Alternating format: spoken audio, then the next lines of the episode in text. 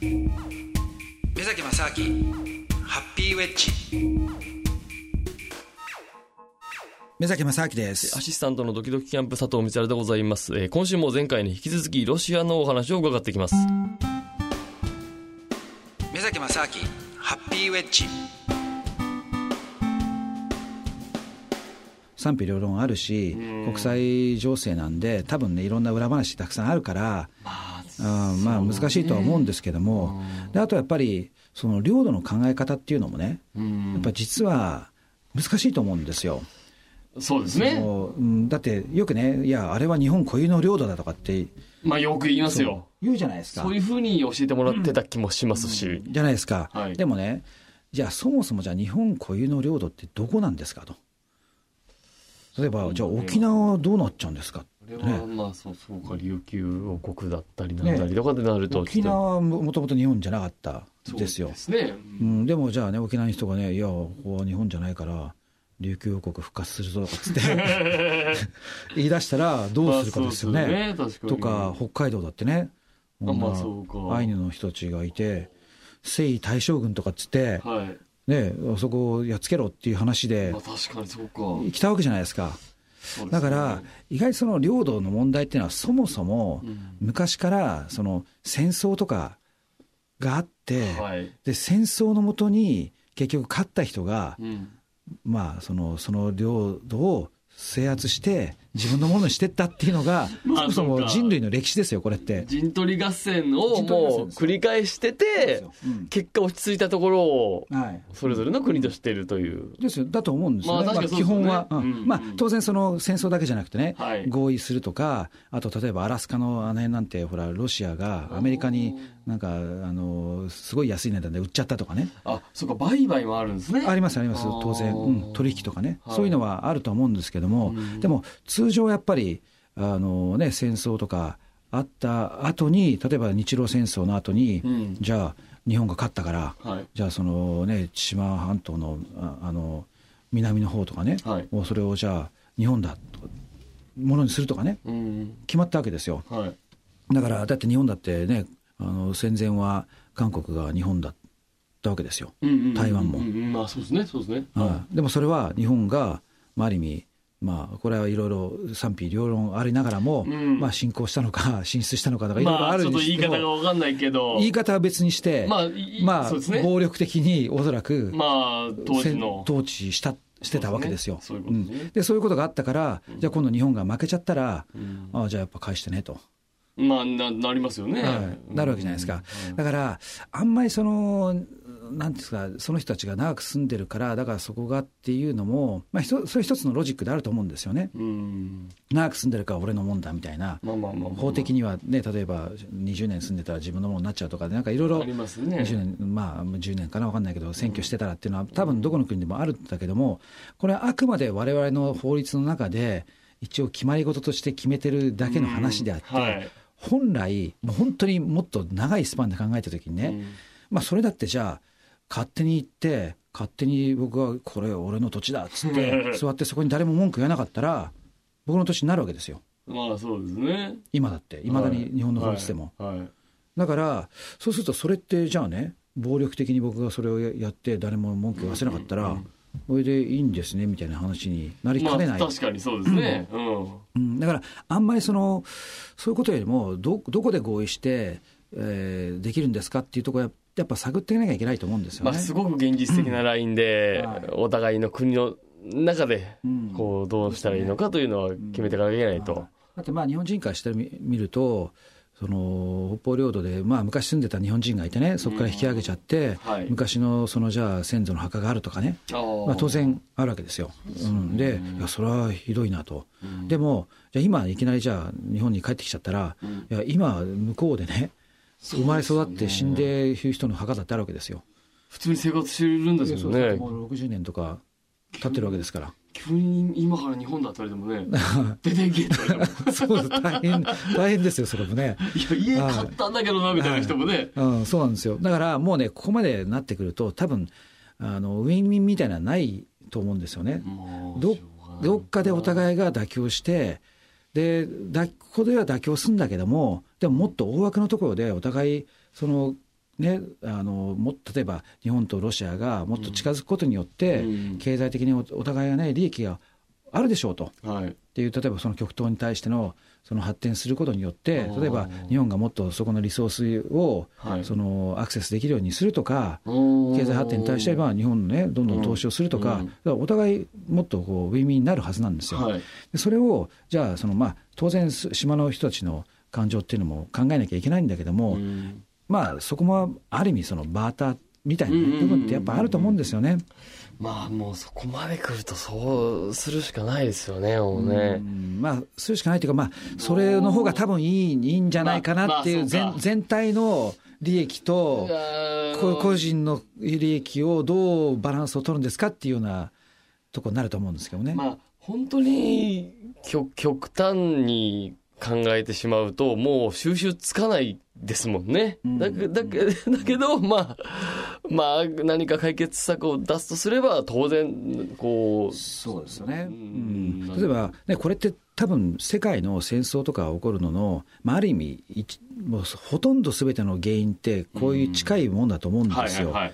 例えば中東のねイスラエルの問題だってねあだって周りのアラブ諸国からすると、うんえイスラエルって国認めてないですからね。あまああそこはあのそこ、あなたたちのもんじゃないし聖地だから、うん、なな。なんであなたたち急にね来てねそもそも。占領しちゃって、うん。なんなんだってなるわけじゃないですか。そうですね。でももうな50、60年もね、70年もうん。いるわけですよ、うん。国国が成立してから。はいでそれを、じゃあある日突然ね、あじゃああなたたち国なくしましょうっつって、できるわけないじゃないですか。何十年もここにいるわと、そうなんですよ。だからいる人からすると、いや、自分たちはもう何十年もいるんだから、自分たちもね自分たちの国ですよねっていうふうに、なるけどあまあ、まあ、ある意味ね、その法律的には主張ができちゃう。まあそうわけですよけどね。う。ん、あ法律がある一つのね、はい尺のその解釈では、でもそれに対して、いや、それね、どうすんだっていうね、だそうう。だからこれもやっぱ簡単な解決方法ってないと思うんですよ。うん。だからそうすると、そうは言っても現状があるわけだから、そうですね、うん、だから現状を考えながら、うん、そのお互いの感情をうまく 折り合いをつけいてお互いうまくやりましょうっていうのが理想なんですけど。理想はね。理想ですけどやっぱり人間その理想通りにいかないから、まあ当然そうだよあなー。こうだっていう話で決めてもうん。なんでだってなる人もいるし。うん、そうですよね。難しいですね。難しいですよね。だからまあそもそもねそこは簡単に、あの解決するようだったら人は多分喧嘩もしないですしまあそうかそもそも揉めてないという話になってきますよそうですよね。ね、まあ、おそらく戦争も最初からないと思うんですよ。うん。でもね、そこが、あどうでしょうね、その戦争とかそういうものっていうのは、なるべく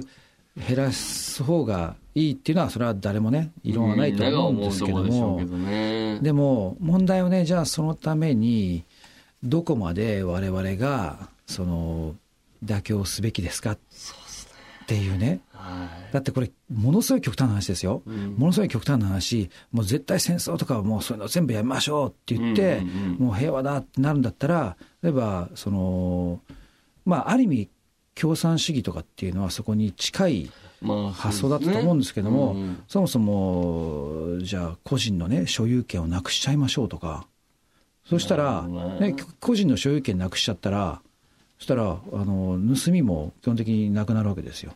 まあ、理論上はね。全部がみんなのものだからね。奪う必要がないとう。んうん理論上は。そうですよ。そうですよ、うんうんうん。とかあの国の国境もで宗教とかも全部ななくしちゃえみたいなね。だからそれはそれって結局あのこれねあの小説でね、はい。オルダス・ハクスレーのあのえっ、と「ブレイブ・ニュー・ワールド」っていう、まあはい。はい、あの小説があるんですよ。はい。でこれはあの、まあ、一つのその近未来の小説って言われてるものなんですけどもね、はい。えー、とそこの、えー新しいところに新しいその近未来の世界に行くと、なんか薬を飲む飲んでるとすごいハッピーになると。はいはいはいはい。で戦争とかそういうのも何もなくなるっていうね。ででそのハッピーな人たちがいるんですけども、はいはい。でもそのハッピーじゃないその、えー野蛮人っていう人たちがいて、野蛮人の人たちは、いわゆる僕らですね、今の。なるほど。もう喧嘩もするし、争いもあるしっていう、そういう野蛮人の人たちの世界があって、うん。で、実はその、愛の子みたいな人たちもいるわけですよ。いわゆるその、野蛮人と言われる人と、その、なんていうか、もう、中間のはい、うん思。想を持ったそうですねというか。。うん、で、その愛の子の、うん、中中間の人たちがいて、で、その中中間の人が、うんまあ、一つの主人公になっていくんですけども、で、まあ、いろいろね、話としては、あの、あるんですが、えー最終的にね、その、すごく印象的なのは、その、まあ、野蛮人と言われる人たちがね、にとっては、いや、僕らにとって幸せっていうのは、うん。苦しみも悲しみもね、すべてあるからこそ幸せになるんだっていうね、話なんですよ。そう。そういうなんか悲しみとか、そういう争い事をもう全部なくしちゃって、うんで、人間が完全に、その、虚勢されたような形で生きていくことが、それ本当に幸せなんですかっていうね。そうですね。なるほどうね。ん。だからこれもやっぱり考えもんなんですよ。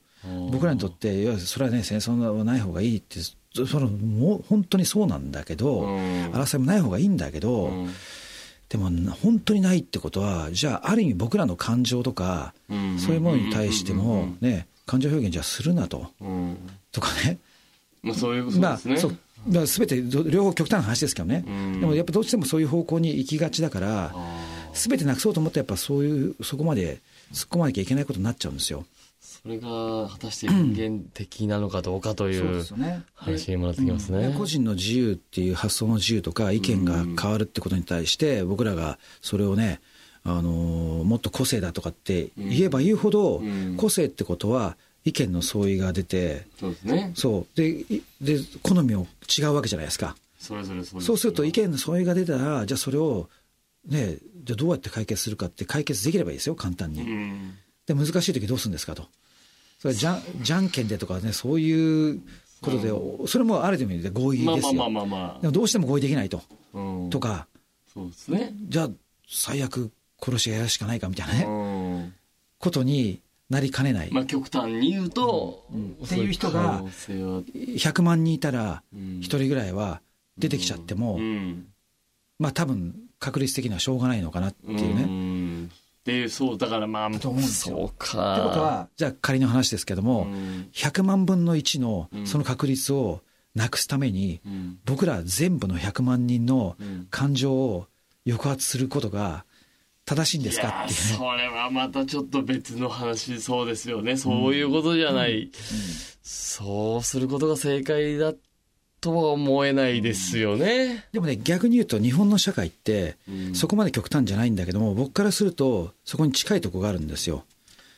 つまり日本の社会の例えば法律とかうん。規則とかみんなのその常識というものを守るために個人のやっぱり感情表現とかいろんなものやっぱり抑圧されちゃってるんですよね。確かになんとなく自分が我慢して全員と歩調合わせるとか、まあルールに合わせるというか、みたいなことは美徳とされてますもんね。そうなんですよ。はい。だから小さい頃からやっぱり生まれた時からね、もうあれダメだこれダメだってどんどんどんどんダメダメダメのダメ出しをされることによって、宣言されますよね。そう。すごくねあのあと例えば、まあ、今最近はあの当然あのなんだえー、と体罰とかってなくなってきてますけども、うんでもいまだにどっかでいや体罰っていうのはあの必要だって思ってる人って意外と多いと思うんですよ。まあ言います。いや一定数言いますよね、いいるじゃないですか。やっぱあれはその愛情さえあればいいんだみたいなね。うん言いますよね。はい、でもそんなものはね僕からするとねありえないんですけど、うんうん。結局その暴力的なものによって、うん。その人を従わせるってことは、うん。これってあの結構ね動物とか、まあ、人間なんかもそうなんですけども、うん。あのずっと同じ刺激をこう与えられちゃうと、はい。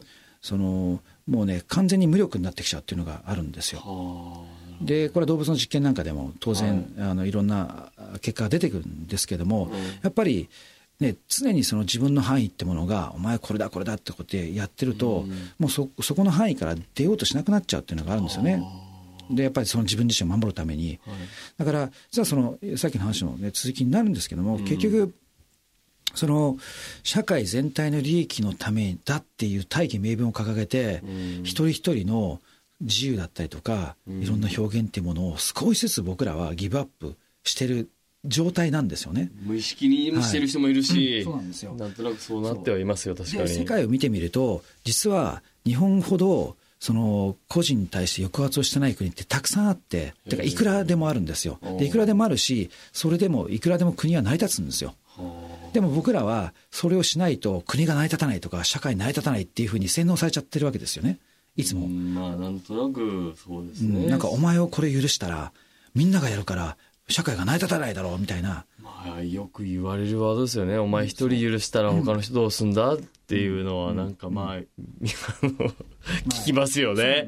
で、そういうその凶悪観念のもとに僕らは、ああ、だからじゃあ僕は、ちょっとね、ここを妥協しなきゃいけないんだなってみんなが思うことによって、全体としてはなんかすごくいいように見えるんだけども、一見。そう、見えるんだけども、本当に個人が、ね、そこでどこまで個人が犠牲になってるんですかってことはやっぱり、本当はね、よく考えなきゃいけないんですよね。はあ、なるほど。はいいや、まさか、目崎さん、このね、ロシアに行った話から、まあ国際文化アナリストとしての、ちょっとロシアに行ったっていう話から、最後、幸福研究家としての話にちゃんとはい。